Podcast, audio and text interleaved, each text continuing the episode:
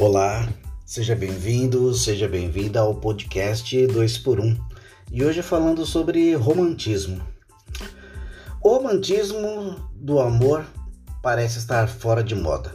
O amor verdadeiro foi banalizado, diminuído a vários tipos de experiências vividas pelas pessoas, as quais se referem a estas utilizando a palavra amor. Noites descompromissadas de sexo são chamadas fazer amor. Não existem mais responsabilidades de se amar.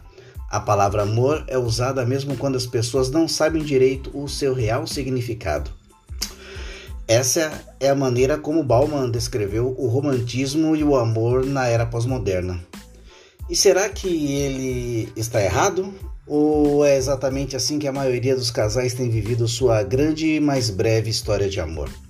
Mas o que realmente é amor? O que é amar alguém? Fazemos amor ou simplesmente fazemos sexo? Nos entregamos loucamente a um novo amor ou uma forte atração física? Se amar alguém fala de profundidade, por que nossos relacionamentos acabam tão rápido e são tão superficiais?